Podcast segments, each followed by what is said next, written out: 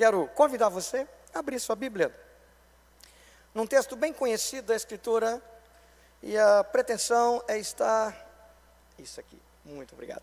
É estar falando um pouquinho, ou muito, sobre a vida de José. Abra, por favor, a palavra do Senhor, no livro de Gênesis, Gênesis 41, dois versículos. Gênesis 41, versículos 51 e 52. A minha tradução é um pouco diferente das dos irmãos, eu uso a King James. Jeremias, ou melhor, Gênesis, Gênesis 41, versículo 51 e 52. Diz assim o texto: Ao primeiro filho deu o nome de Manassés, esclarecendo: Deus me fez esquecer meus dias difíceis e toda a família de meu pai. 52. Quanto ao segundo filho, ele o chamou de Efraim, justificando: Deus me fez próspero na terra dos meus sofrimentos. Que o nosso Deus abençoe e aplique a palavra. Amém. Queridos irmãos, quantas vezes, se pudéssemos, voltaríamos ao passado para tentar apagar alguma coisa? Quantas lembranças, quantas coisas carregamos do nosso passado e olhamos para trás e não gostamos. E a vontade que tem, ah, se eu pudesse esquecer. E ficamos lutando para esquecer aqueles dias terríveis, aquelas situações difíceis. Mas como é difícil esquecer. Como é difícil esquecer as mágoas, como é difícil esquecer as broncas. Muitas vezes levamos anos e anos e sempre aqueles maus momentos, maus bocados da vida, sempre nos, nos atormentam. Estamos diante de um homem, agora aos 30, 32, 30 e poucos anos de vida, se torna pai, tem dois filhos. Embora estivesse no Egito, em uma outra nação, mesmo tentando, lutando para esquecer o sofrimento, as dificuldades, então ele coloca nome a esses meninos exatamente para fortalecer a sua ideia. Eu preciso esquecer, eu preciso deixar para lá, eu preciso esquecer a minha família, eu preciso esquecer meus pais, eu preciso esquecer meus irmãos, eu preciso esquecer o sofrimento. E para que eu me lembre que eu tenho de esquecer, vou dar o nome do meu primeiro filho de Manassés. Manassés, em português, seria. É, aparecer, emanar, surgir, eclodir. Mas Manassés aqui é hebraico. E no hebraico é diferente. No hebraico, no hebraico, é esquecimento. Então, todas as vezes que José chamava seu filho Manassés, ele está lembrando: eu preciso esquecer, eu tenho que esquecer a minha família. Você sabe por quê? Que José queria esquecer a sua família? José, 17 anos, foi vendido. Seus irmãos nutriam inveja dele, ódio dele. José sai da sua casa e anda um bom, um bom pedaço de chão até chegar onde ele imaginava que os irmãos estariam. O pai de José, vai lá ver onde é que estão seus irmãos e traga notícias dele. José sai caminhando. A gente tem uma noção de que é aqui, pertinho. José foi quase que em São Gabriel, de Colatina São Gabriel, para ver onde é que os irmãos dele estavam. E chega lá, seus irmãos não estão. José se perde no caminho. E ele começa a andar de um lado para o outro, e alguém da rua, ei, menino, 17 anos, perdeu alguma coisa? Procura quem? Ah, estou procurando meus irmãos, está com um rebanho de cabras, com um rebanho de ovelhas, e saiu, olha, Realmente, eles estavam aqui, mas ouvi dizer que eles foram para Dotã.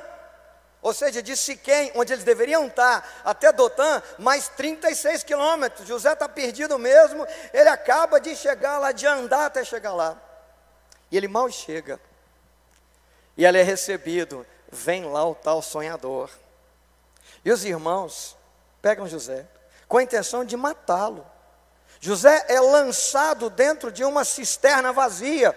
Detalhe comum: pegar pessoas não gratas e jogar dentro da cisterna e deixar apodrecer, deixar morrer. Então José é jogado ali para morrer. Rubens, seu irmão mais velho, José não escuta a conversa, porque eles tratam disso antes José está pensando que os irmãos todos querem matá-lo, mas Rubem tenta persuadi-los a não fazer isso, para tentar levar José vivo de volta para o seu pai. Como aquele dia, tinham que cuidar do rebanho, cada filho, cada dos filhos, seu compromisso, embora estivessem próximos ali. Rubem se afasta um pouquinho, chega na hora de almoçar, José lá caído, jogado, os irmãos, e eles veem uma caravana de midianitas indo para o Egito. E eles pensam: que vai custar para a gente matar esse traste do nosso irmão? Vamos vender? E venderam por um valor de prata. Traduzindo o valor, o valor seria mais ou menos equivalente a dois anos de salário de um escravo. Então era um valor dividido por dez dava para fazer uma gracinha, dava para comprar algumas coisas, não iam ficar no prejuízo, então fizeram isso, venderam José, preço de escravo. Quando Rubem chega e vê o que acontece, eles matam um pobre de um bode, que não tinha nada a ver com a história. O sangue do bode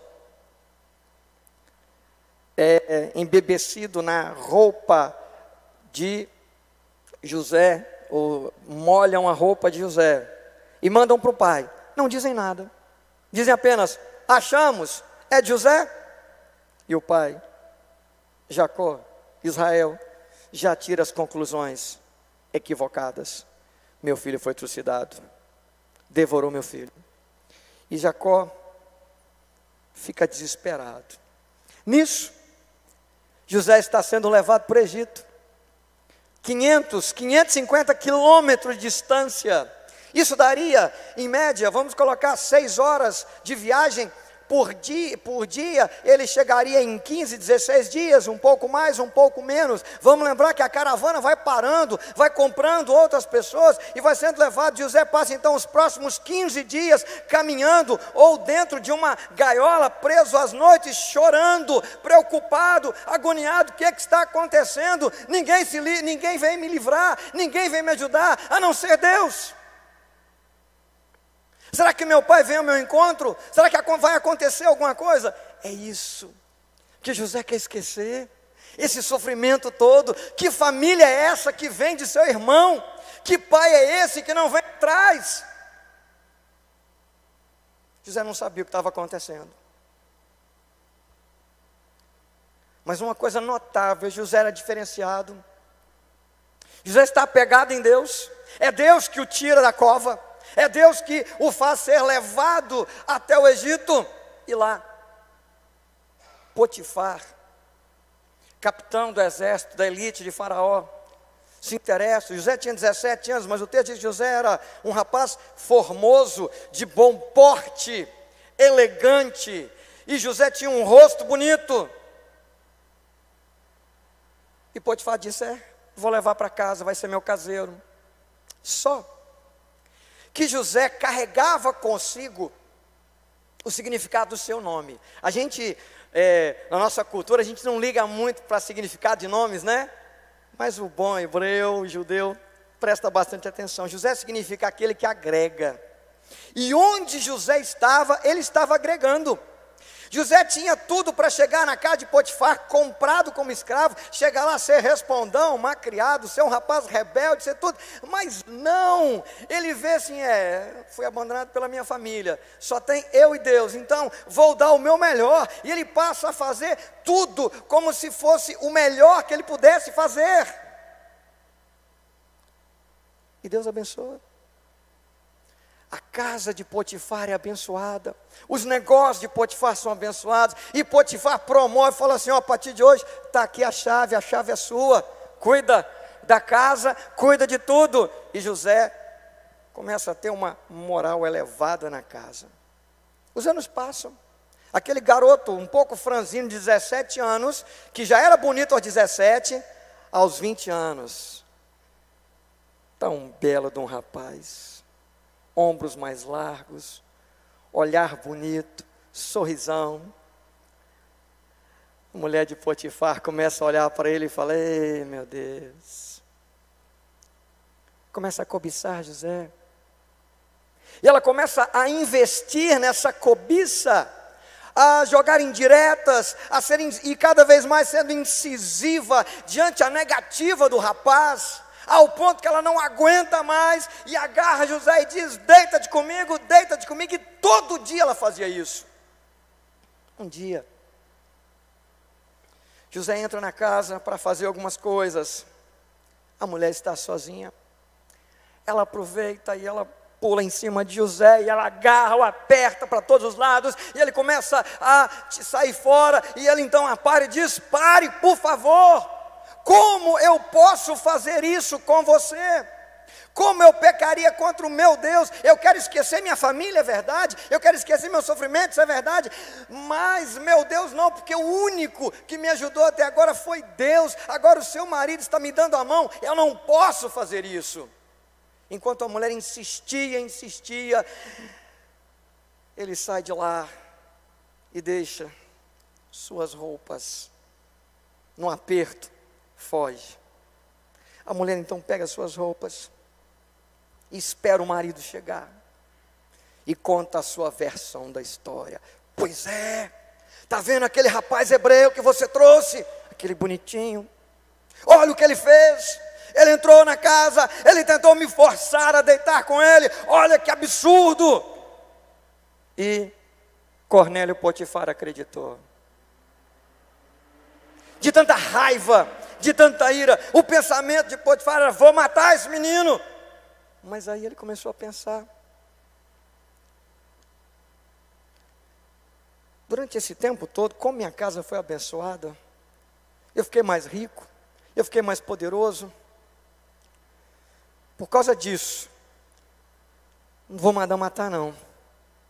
Vou mandar prender. José foi preso.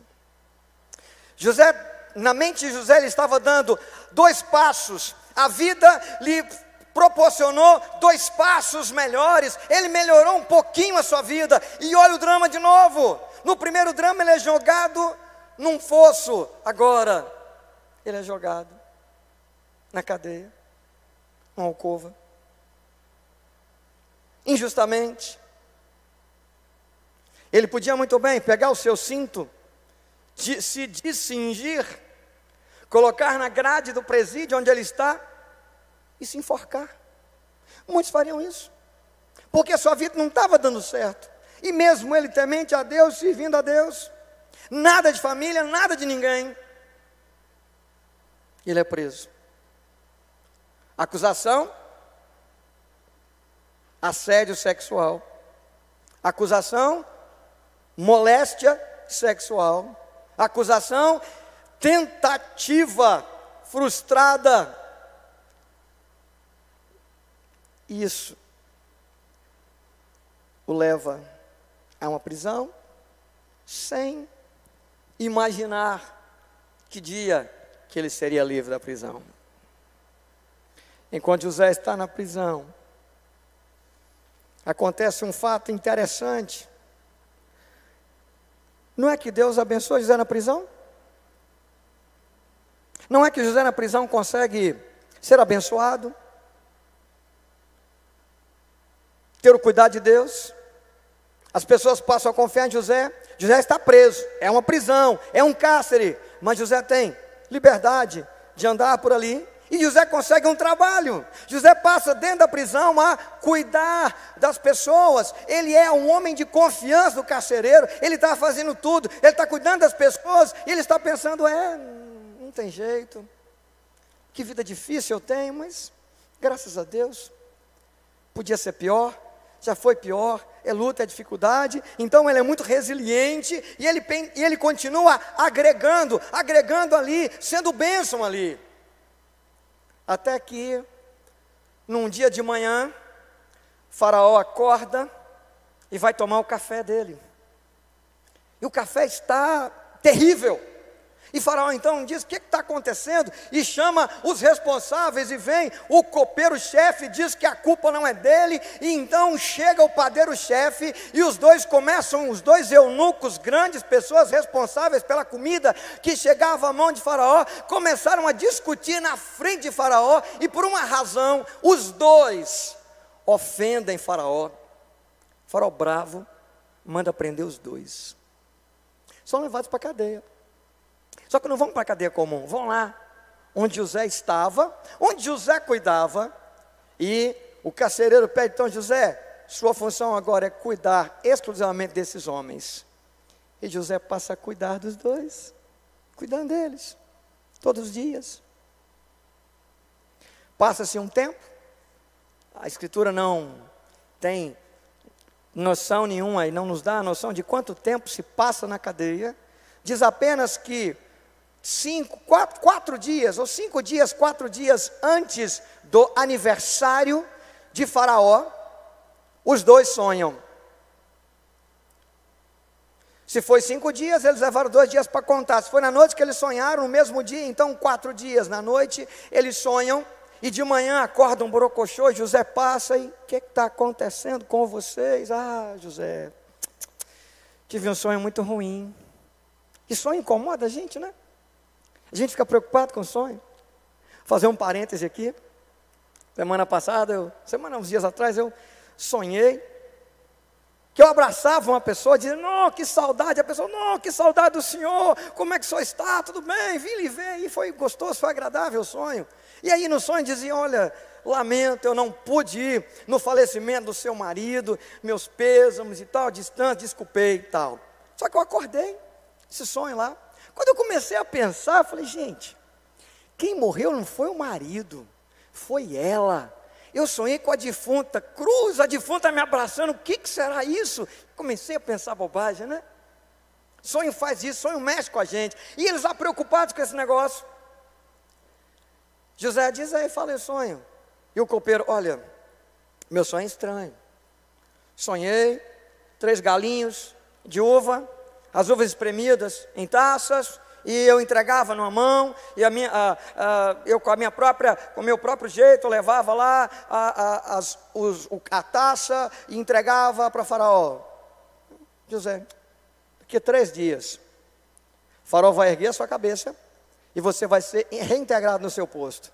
Nisso, o outro fala, é agora, deixa eu contar também, eu sonhei também, já que a explicação é boa, deixa eu contar meu sonho também. E vai contar o sonho dele.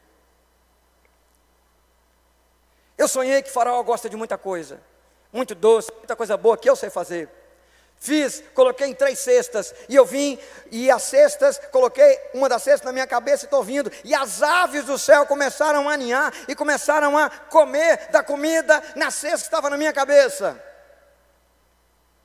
José está acostumado com o sofrimento. José olha para o padeiro e fala: Olha, infelizmente, daqui a três dias, Faraó erguerá sua cabeça, a deseparar, pegará o seu corpo, vai empalar, colocar numa estaca, e os abutres comerão o seu cadáver. E aconteceu exatamente como José pediu. José, antes disso, ele diz para o copeiro-chefe, saindo, Fala com o faraó. Para olhar para cá. Interceda por mim. Para que eu saia dessa masmorra.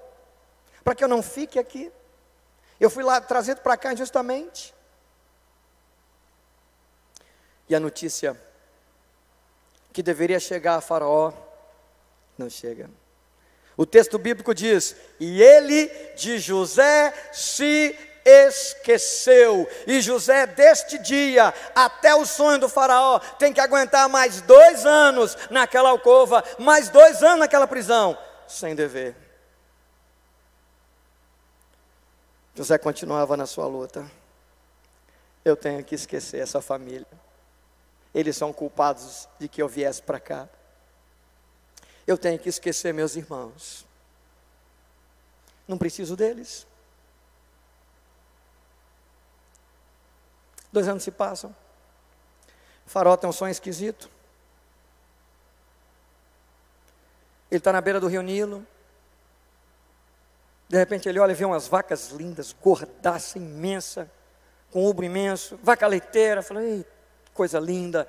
De repente aparecem três vacas feias, horrorosas, ele nunca viu, parecendo um cadáver, coisa horrível. E as sete vacas se aproximam sete gordas lindas ali, sete outras horríveis, devoram as vacas gordas. Ele acorda assustado, meu Deus, vai na cozinha, toma um leite, volta a dormir, começa a roncar, mulher cutuca, bem, vira que você está roncando, ele dorme de novo, e ele começa a sonhar de novo, e aí o sonho é um pouco melhor, já não é mais vaca, ele começa a sonhar em espiga, não é espiga de milho, tá galera? É trigo. Ele começa a olhar o trigal lindo, de repente chama a sua atenção sete espigas lindas, grossas, lindíssimas, 15 espigas maravilhosas saindo no meio do trigal. Daqui a pouco, sete horrorosas, tostadas, queimadas, feias, sem vida nenhuma. E essas sete espigas devoram as espigas novas, gordas. Ele acorda assustado: o que, que é isso? Naquela na mesma madrugada, ele chama todo mundo, ele chama os magos, ele chama os entendidos, os sábios do Egito, porque ele quer saber o que está acontecendo, o que, que é isso, que história é essa, que sonho esquisito é esse. Dois anos se passaram, ninguém dava resposta, aí o copeiro vem todo sem graça. Primeiro o copeiro procura saber se José ainda está no cárcere, afinal de contas passaram dois anos, está no cárcere, José ainda está vivo, está lá. O copeiro chega para o rei e fala para Faraó e diz: Olha, perdoe o teu servo. No dia que o teu servo fez o que não devia, e o Senhor justamente mandou prender o teu servo, mas o dia que o teu servo foi de lá pela graça do, do, é, do Senhor, Faraó, eu conheci um rapaz não sabia nem o nome de José, de tão importante que era José. Sei que era hebreu, por causa dos costumes diferentes. Esse rapaz, eu sonhei, e o sonho que eu tive, ele decifrou direitinho, e tudo aconteceu. Não será o caso desse rapaz decifrar o sonho de Vossa Majestade? E falou: então manda esse rapaz agora. José que continuava esperando no Senhor, confiando no Senhor. Chega o, a pessoa responsável pelo local, com roupa nova, limpa, um presto barba, uma espuma de barbear, diz: vai se barbear, troca de roupa e vai conversar com o faraó. Não era costume dos israelitas se barbearem, eles cortavam um pouco para a barba não ficar tão grande, mas era costume deles se manterem de barba. Os egípcios não. Rapavam todo, todos os pelos, sobrancelha, cabelo, barba, tudo. José não pensou duas vezes. O que adiantou eu ficar agarrado na cultura dos meus pais? E olha eu vim parar. Não vou abandonar Deus, não vou largar o Senhor, mas Jesus costumes, ele nem pensou duas vezes, pegou, se barbeou, vestiu aquela roupa egípcia e foi até Faraó. E Faraó contou para ele o sonho. Faraó disse. E aí? E José disse: Olha, o sonho é um só. Virão sete anos de muita fartura e sete anos de uma extrema pobreza e escassez, e esses sete últimos anos, ninguém nem vai lembrar da época da bonança. Que Faraó escolha um homem sábio, que possa comandar, que possa separar um quinto da colheita, guardar em celeiros, para que mantenha-se vida em todo o Egito. E calou a boca. Faraó olhou, Faraó olhou para o lado, todos os seus sábios e disse: Onde que nós vamos encontrar um homem como esse? Como é que você chama, menino? José nessa época tinha 30, 30 anos. Ele diz que o nome dele era José, aquele que agrega no hebraico. Mas estava na cultura egípcia. Já estava sem barba. E fala: hum, hum, você vai se chamar Zafenat Paneia, que em egípcio quer dizer Salvador do mundo. Mas esse nome agradou José, porque em hebraico esse nome significa Deus fala e ele vive. Tá bom. Faraó tira o anel do dedo. Vai sair? Não, deixa. Um anel grande com um selo e coloca na mão de José. Faraó pega um cordão, sabe aquelas coleirinhas que a gente coloca em pé de papagaio para não fugir, grossa, que a gente amarra no pé do papagaio? Só que pensa num trem daquele de ouro. E Faraó então coloca no pescoço de José ouro fino, ouro puro, e manda os batedores ir na frente de José, gritando para que todo mundo se curvasse diante de José. E o Egito inteiro vai se curvar diante de José. Os batedores vão à frente. A vida de José, agora sim, esqueci da minha família. Deus respondeu minha oração.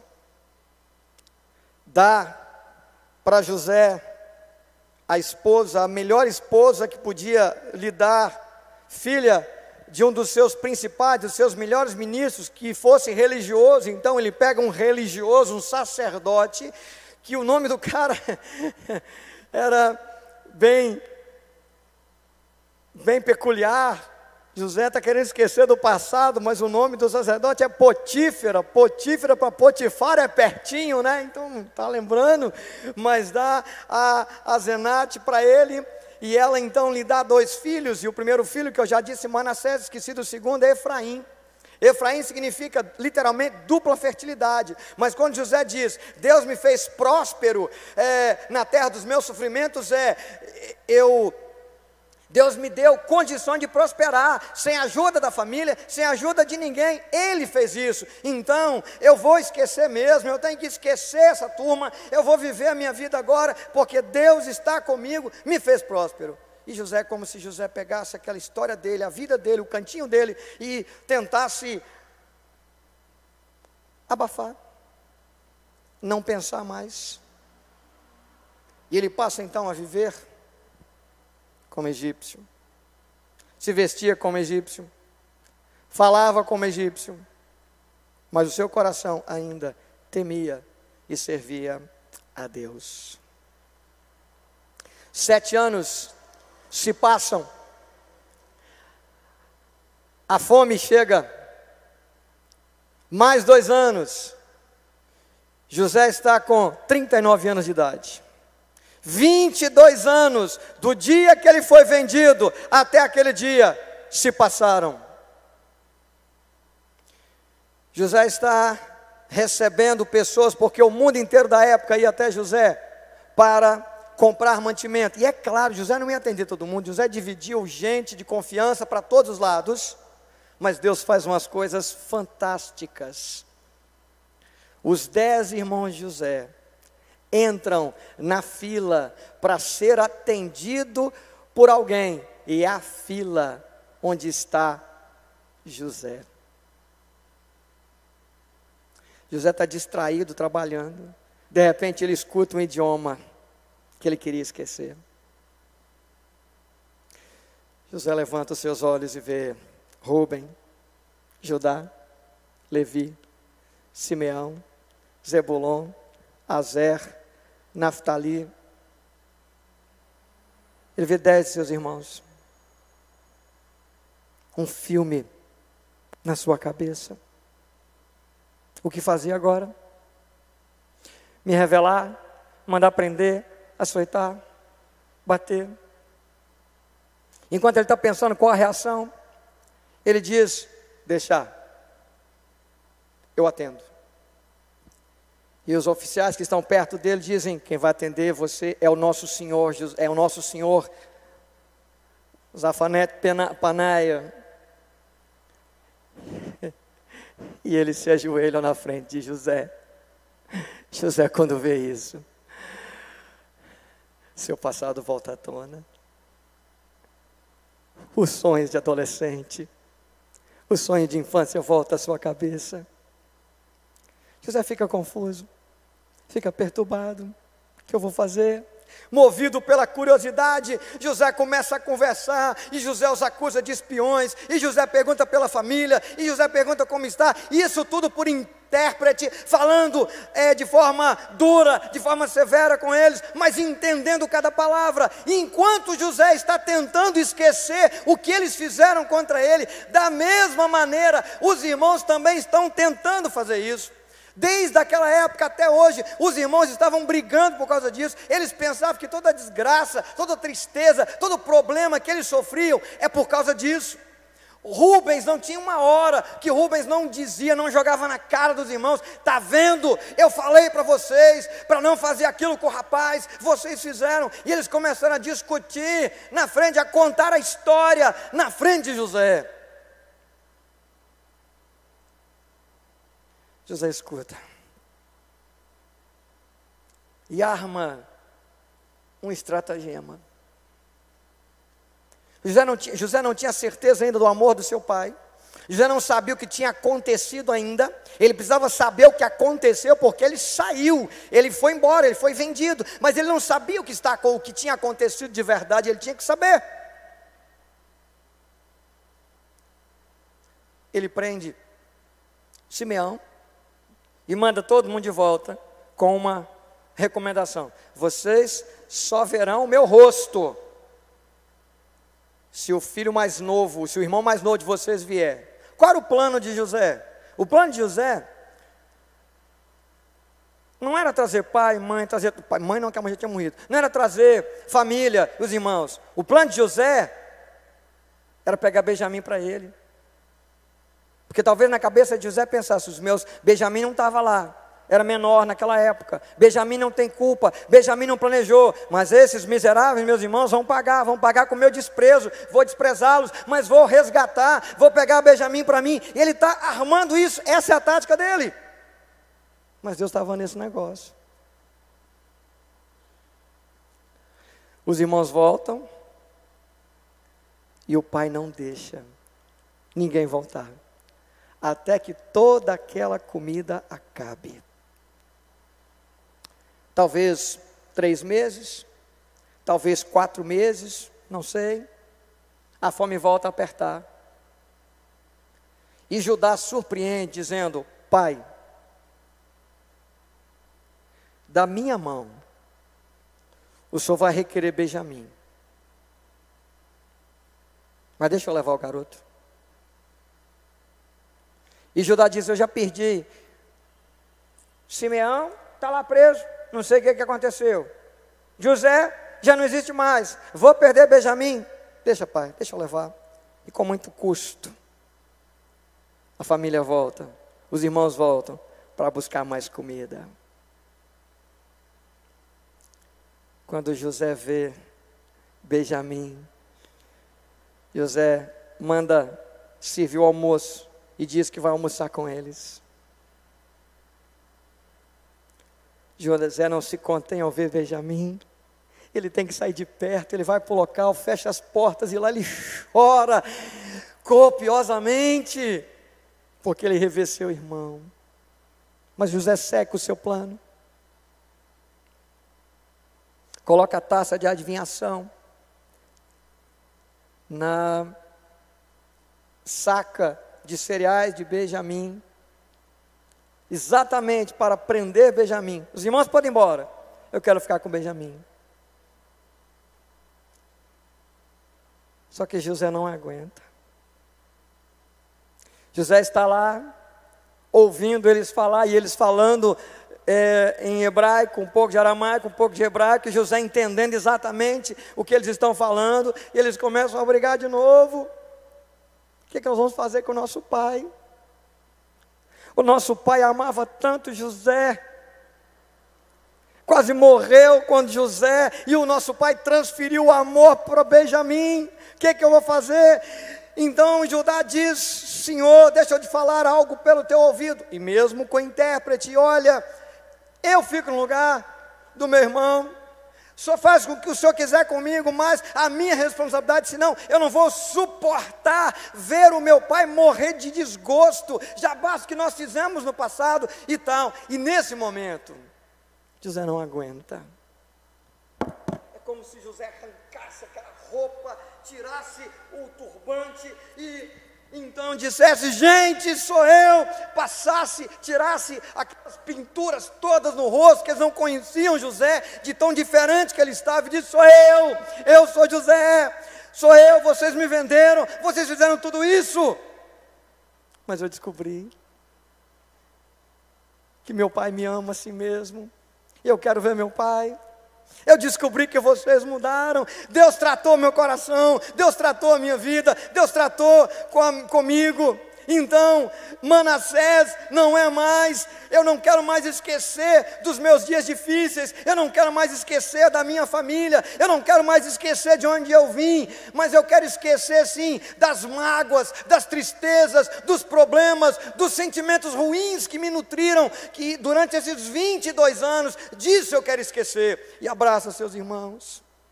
Efraim, de fato Deus me fez próspero, de fato Deus me prosperou, mesmo passando por lutas, mesmo passando dificuldades, como Deus foi bom, como Deus foi maravilhoso comigo.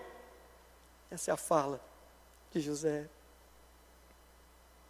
José tem exatamente a noção do que aconteceu. José está curado, porque ele diz: Olha, eu estava com raiva de vocês. Eu cheguei a odiar vocês, mas agora isso foi retirado do meu coração, isso foi retirado da minha vida, sabe por quê? Porque tudo que aconteceu comigo foi providência de Deus. O dia que eu saí de casa para vigiar vocês, eu não encontrei vocês. Eu estava vindo embora, perdido. Do nada apareceu alguém que ouviu vocês. Se aquela pessoa não tivesse aparecido, eu ia para casa, mas eu ouvi aquele homem e nunca mais voltei na minha casa. É Deus. Eu estava no poço, e exatamente naquele dia, naquela hora, a caravana de midianitas passou. Eles podiam ter passado ontem, podiam passar amanhã, podiam ter passado o mês passado, no mês seguinte, mas passaram exatamente aquela hora, aquele momento. E eu fui vendido. Eu estava numa praça, outros escravos mais fortes, mais experientes, mais experimentados do que eu estavam ali. E Potifar me escolheu para trabalhar na casa dele. É fato. A senhora de Potifar deu em cima de mim. Mas se isso não acontecesse, eu não iria para a prisão. Quando é que eu teria contato com alguém do palácio? Quando é que eu teria contato com pessoas próximas que estão tete a tete com o faraó?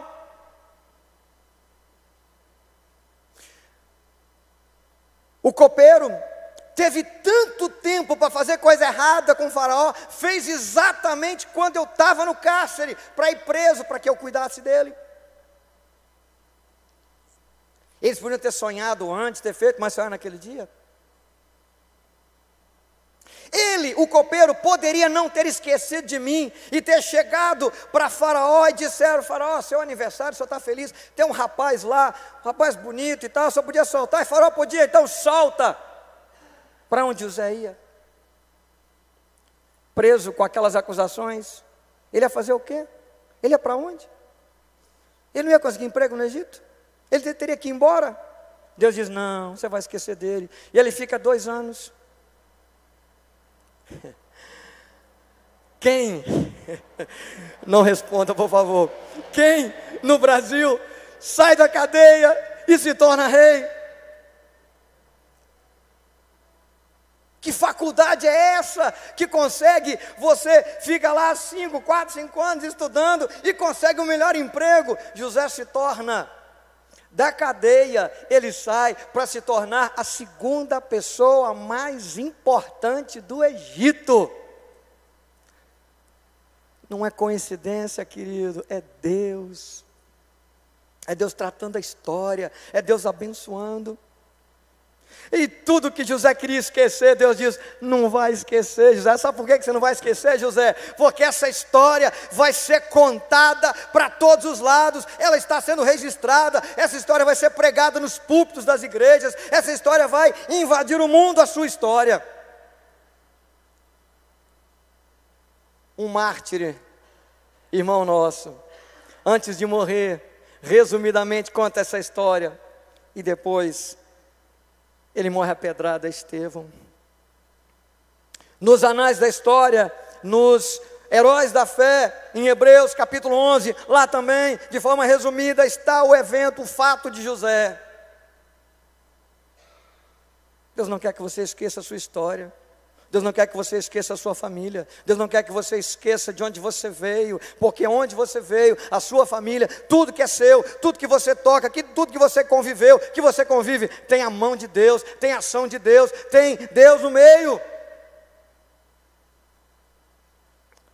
Deus é que abençoa a nossa história. É Deus que restaura a nossa história. Deus curou curou a mágoa de José. Quem sabe você está aqui nessa noite, magoado com o irmão, com o pai, com mãe, chateado com alguém, fizeram mal, não consigo ver mal pior do que os irmãos de José para com José. E Deus tratou. E José perdoou. Quem sabe hoje é a noite de você se libertar. Não é esquecer o passado, mas é confrontá-lo e fazer com que a sua alma seja liberta dos danos do passado. É olhar para trás e, ao invés de ver dificuldades, problemas, enxergar como José passou a enxergar a mão de Deus. E ele diz: tudo que vocês fizeram foi Deus, para que houvesse vida. Deus usa a ira humana, o ódio humano, até mesmo o ódio humano, o reduz e o redunda para a sua glória. Por isso os reformados dizem: tudo dá glória e tudo deve glorificar o nome de Deus. E nós também o fazemos. Essa é a história de José. O que essa história tem a ver com você nessa noite? O que a história de José tem a ver comigo nessa noite? O que eu tenho nutrido no meu coração? Convido você, se por acaso há mágoas, tristezas, abandone confronte e coloque nas mãos de Deus, para que Deus possa ministrar no seu coração a mesma paz, a mesma alegria que Deus ministrou no coração de José. 22 anos de luta, de mágoa, tentando esquecer. E Deus diz: não é para esquecer. Que Deus nos abençoe. Que haja paz entre nós. Que haja amor entre nós. Que Deus nos faça assim, prosperar nos dias difíceis. Que a mão de Deus continue a cuidar das nossas vidas.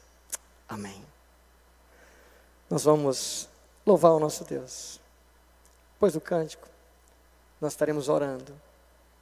E que o nosso Deus complete ao seu coração, fale ao seu coração. E que a bênção do Senhor esteja sobre todos nós. Amém.